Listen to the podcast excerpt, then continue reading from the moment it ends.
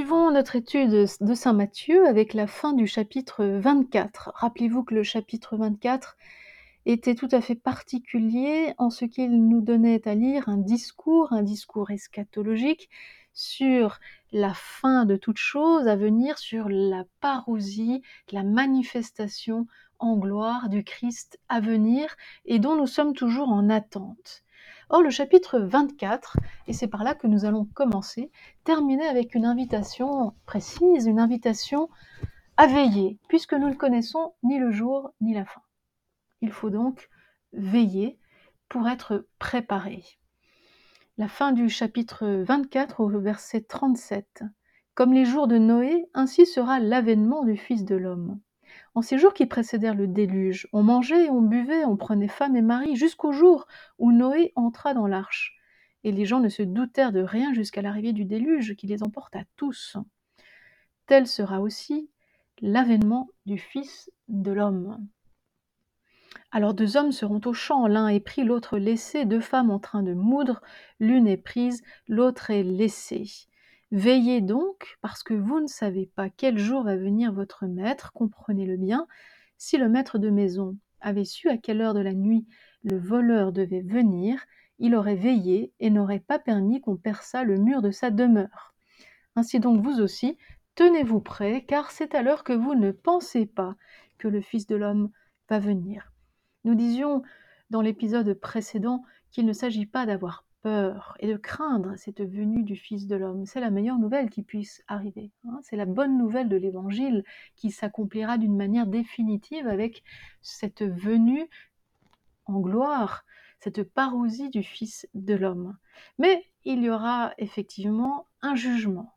Un jugement, et c'est pour ça que l'un, un homme sera pris, l'autre sera laissé, une femme sera prise, l'autre sera laissée. Voilà, il y a un jugement qui sera exercé, établi entre les hommes. C'est, ce jugement, nous le disions aussi la semaine dernière, arrive comme une exigence, une exigence de la condition humaine, une, une exigence pour que justice soit faite, pour qu'à chacun soit rendu selon ses œuvres. Et puisque justice n'est point faite en ce monde et de notre vivant, il faut qu'elle soit faite dans l'au-delà. D'où euh, D'où l'attente du jugement. D'ailleurs, le grand jugement, nous allons le commenter dans un instant, clôturera le chapitre 25 de l'évangile de Matthieu. Nous sommes donc dans cette, ce monde, cette mouvance eschatologique, donc des fins dernières. Ces fins dernières dont il faut parler avec euh, pudeur, avec respect, car nous n'en savons que ce que l'évangile veut bien nous en dire. Le reste nous échappe. Les détails nous échappent. Ce qui est important ici, c'est cet appel à veiller. Veillez parce que vous ne savez pas quel jour va, va venir votre maître. Veillez.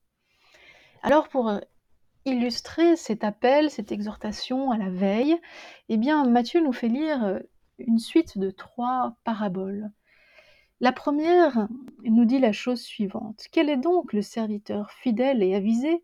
Que le maître a établi sur les gens de sa maison pour leur donner la nourriture en temps voulu. Heureux ce serviteur que son maître en arrivant trouvera occupé de la sorte. En vérité, je vous le dis, il l'établira sur tous ses biens. Mais si ce mauvais serviteur dit en son cœur Mon maître tarde, et qu'il se mette à frapper ses compagnons, à manger et à boire en compagnie des ivrognes, le maître de ce serviteur arrivera au jour qu'il n'attend pas, et alors qu'il ne connaît pas, et il le retranchera, et lui assignera sa part parmi les hypocrites, là seront les pleurs et les grincements de dents. Un serviteur fidèle et avisé, voilà, qui a été établi sur tous les biens de son maître. Cela nous renvoie bien sûr à Joseph. Hein. Joseph, le Joseph de la Genèse. Joseph, fils de Jacob, vous vous souvenez, vendu par ses frères, hein, justement, et qui euh, a été établi maître sur tous les biens et possessions du royaume d'Égypte par Pharaon. Il est le serviteur fidèle. Heureux ce serviteur que son maître en arrivant trouvera occupé de la sorte. Euh, Jésus, par cette parabole, nous exhorte, nous invite à être de la trempe de Joseph. Même dans l'adversité la plus grande, la plus terrible, Joseph est le serviteur fidèle. Mais voilà, on peut aussi prendre l'attitude du serviteur, euh, du serviteur euh, euh, mauvais, méchant, hein, qui frappe ses compagnons, qui fait comme si le maître n'allait jamais revenir. Finalement, le serviteur qui vit sans maître, hein, ni Dieu ni maître. Voilà. Mais celui-là se retrouvera dans les pleurs et les grincements de dents. Voilà ce qu'il nous est dit. Et puis arrive une parabole que nous connaissons bien, la parabole des dix vierges. La parabole qui nous parle du délai du retour du Seigneur. Elle nous en parle tout comme la parabole précédente. Hein, ces trois paraboles que nous allons évoquer ont cette teneur eschatologique.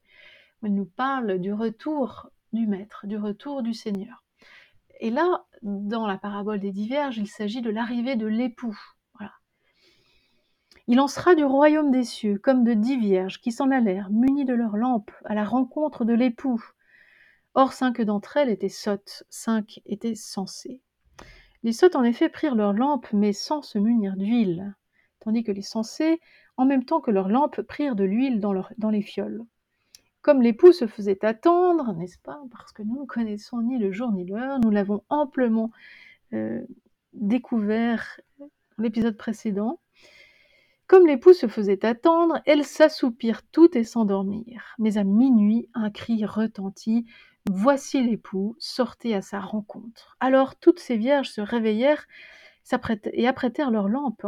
Et les sottes dirent aux sensés Donnez-nous de votre huile, car nos lampes s'éteignent.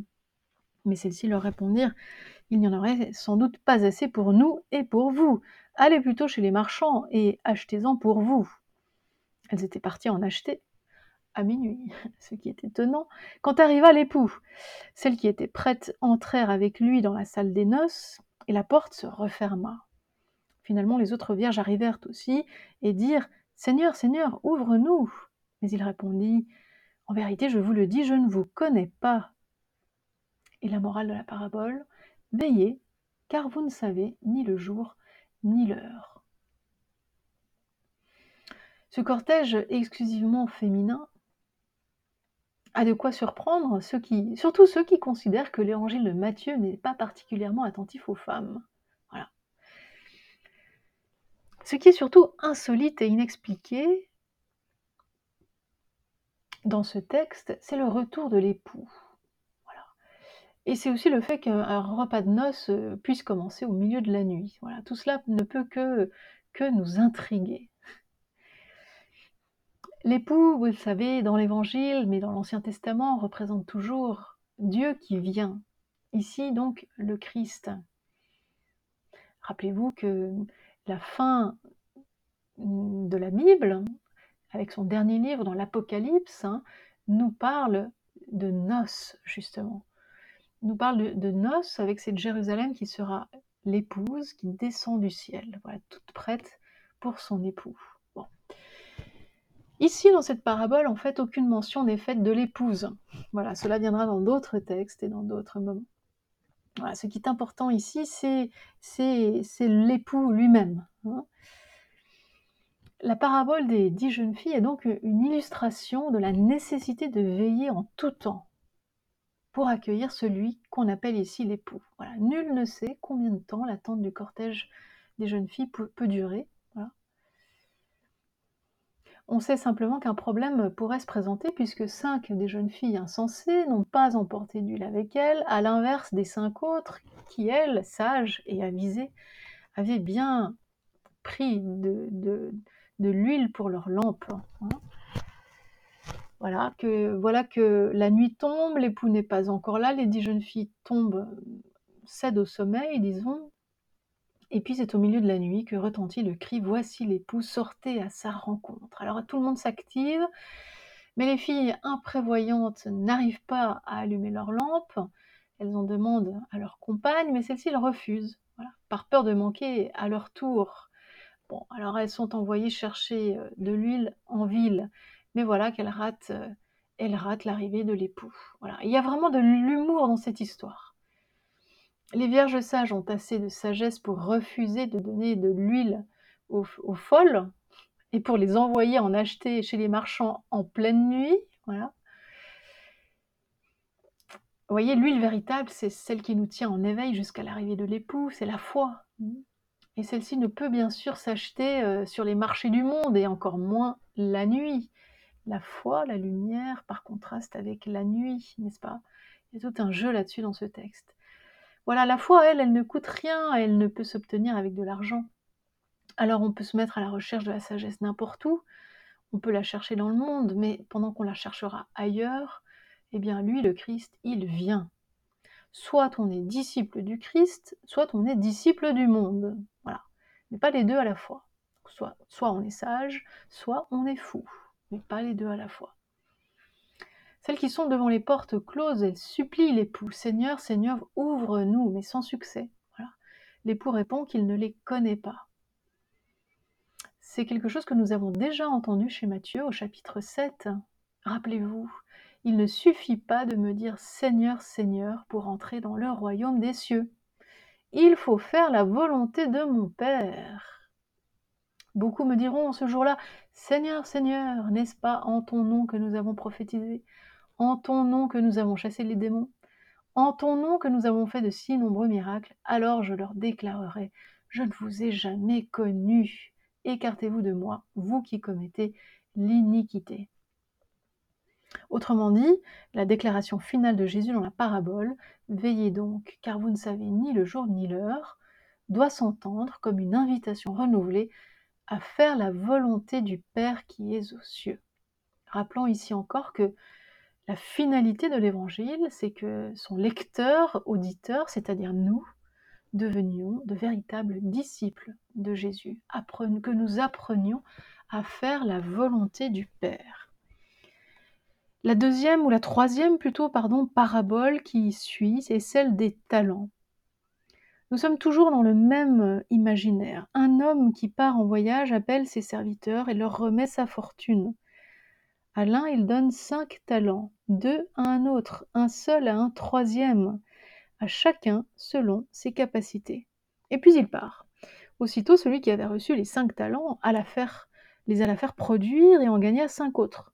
De même, celui qui en avait reçu deux en gagna deux autres. Mais celui qui en avait reçu qu'un s'en alla faire un trou en terre et enfouit l'argent de son maître. Après un long temps, euh, retenons cette expression, un long le maître des serviteurs arrive et il règle ses comptes avec eux. Celui qui avait reçu les cinq talents s'avança et en présenta cinq autres, en disant Seigneur, tu m'as remis cinq talents, voici cinq autres talents que j'ai gagnés. C'est bien, serviteur bon et fidèle, lui dit le maître. En peu de choses tu as été fidèle, sur beaucoup je t'établirai.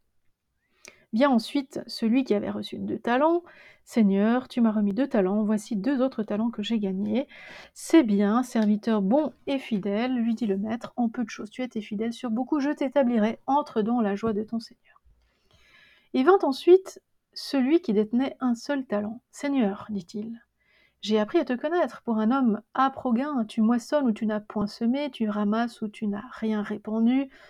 Aussi, pris de peur, je suis allé enfuir ton talent dans la terre. Et voici, tu as ton bien. Mais son maître répondit, Serviteur mauvais et paresseux, tu savais que je moissonne où je n'ai pas semé, que je ramasse où je n'ai rien répandu.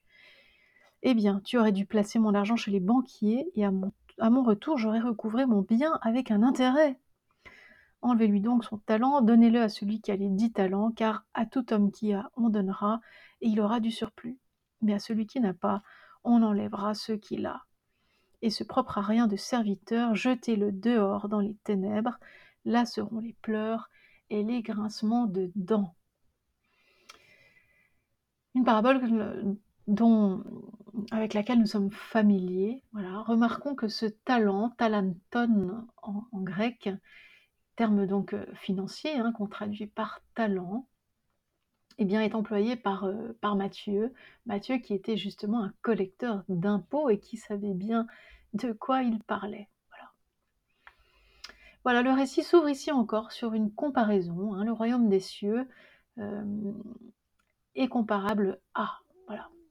Il en va comme d'un homme qui, qui partant en voyage, etc.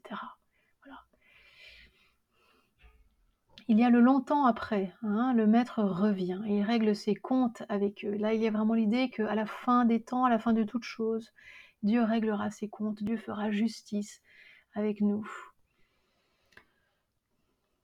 Le maître est appelé Seigneur dans, ce texte. Curios, hein, curios, Seigneur, qui veut dire maître, Seigneur, un titre appliqué à Jésus-Christ. Voilà, un titre euh, fortement eschatologique. Voilà. Nous attendons la venue, le retour du Seigneur, sa parousie. Voilà, nous nous, euh, nous nous en réjouissons. Voilà, c'est vraiment une invitation. Viens te réjouir avec ton maître. Voilà. Quant au serviteur euh, bon à rien, eh bien lui, il est jeté dehors dans les ténèbres avec les grincements de dents. Voilà. Les premiers sont fiers de remettre le double de la somme reçue parce qu'ils ont su euh, faire fructifier le talent. Ils sont félicités tous, tous les deux, ce sont de bons serviteurs et fidèles serviteurs. Et leur récompense est double. Ils sont invités à partager la joie de leur maître, et en plus ils se voient promettre de nouvelles responsabilités. Sur beaucoup, je t'établirai. Mais le dernier, le troisième, il est désavoué, il a trahi la confiance et les attentes de son maître. Son talent sera confié aux autres. Voilà. Enfin, au premier plutôt des trois serviteurs. C'est donc faire une lecture un peu courte que d'y voir une simple leçon euh, psychosociale sur la diversité des talents euh, d'un chacun. L'homme qui part en voyage, c'est bel et bien Jésus-Christ. Le temps de son absence, euh, c'est le temps qu'il faut compter à partir de son ascension, jusqu'à ce qu'il revienne. Et donc les talents confiés à faire fructifier sont tous ceux qui peuvent faire avancer le royaume, tout ce qui est, tout, tout ce qui est mis en pratique de l'évangile de Jésus-Christ. Les talents, ce sont les dons du Christ, c'est-à-dire la foi, la grâce, l'esprit, la parole. C'est cela qu'il faut gérer. Hein. ce ne sont pas nos qualités humaines. Non, ce sont les talents en vue de l'entrée dans le royaume. Rappelez-vous de l'huile euh, pour les fioles euh, des dix vierges. La tâche est infinie pour gérer ces talents-là. Hein. Mais le Seigneur euh, ne donne aucune mission qui serait au-dessus des forces de ceux et celles qu'il appelle. Ce n'est pas la quantité à laquelle on est parvenu qui compte. Vous voyez bien que les deux premiers serviteurs reçoivent la même récompense. Un serviteur bon et fidèle, tu es, en peu de choses tu as été fidèle, sur beaucoup je t'établirai. Voilà. Ce qui importe, c'est la manière dont on agit. Il n'est pas important d'avoir reçu 10 ou 2 talents seulement. Rappelez-vous cette image employée par Thérèse de Lisieux. Euh, j'ai un grand verre, tu as un petit verre. Euh, Dieu les remplit jusqu'au bout, jusqu'au bord. Lequel des deux est le plus rempli? Lequel, des deux est le plus plein? Bah, Ils sont pleins tous les deux, ils sont remplis tous les deux. Voilà. Donc euh, ce qui compte, ce n'est pas la quantité. Ce qui compte, c'est la manière dont on a fait fructifier ces dons. Voilà. Le troisième serviteur est un très mauvais serviteur. Voilà, il ne voulait en fait pas servir son maître. Il savait que son maître était un homme aproguin. Voilà. Il aurait au moins apporté le talent à la banque pour qu'elle rapporte quelque chose sans faire d'effort. Mais il n'a même pas été capable de faire cela. En fait, il avait peur de son maître. Vous voyez, la peur, c'est le contraire de la foi dans l'évangile. Lorsque Pierre a peur sur le lac en furie, eh bien Jésus va lui dire homme de peu de foi. Donc à cause de sa peur, sa foi a été inopérante. Cette foi, elle est morte. Elle ne sert pas au salut. Puis le chapitre 25 se termine sur la description d'un grand jugement, le jugement dernier. Quand le Fils de l'homme viendra dans sa gloire, escorté de tous les anges, alors il prendra place sur son trône de gloire. Devant lui seront rassemblées toutes les nations. Un jugement donc universel. Et il séparera les gens les uns des autres, tout comme le berger sépare les brebis des boucs. Il placera les brebis à sa droite et les boucs à sa gauche. Alors le roi dira à ceux de sa droite, Venez les bénis de mon Père, recevez en héritage le royaume qui vous a été préparé depuis la fondation du monde. Car j'ai eu faim et vous m'avez donné à manger. J'ai eu soif et vous m'avez donné à boire.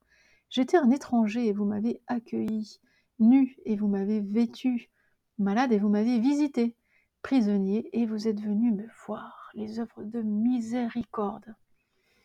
Alors les justes répondront, mais Seigneur, quand nous est-il arrivé de te voir affamé et de te nourrir, assoiffé et de te désaltérer, étranger de t'accueillir, nu et de te vêtir, malade ou prisonnier de venir te voir?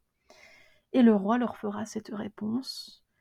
En vérité, je vous le dis, dans la mesure où vous l'avez fait à l'un de ces plus petits de mes frères, c'est à moi vous l'avez fait.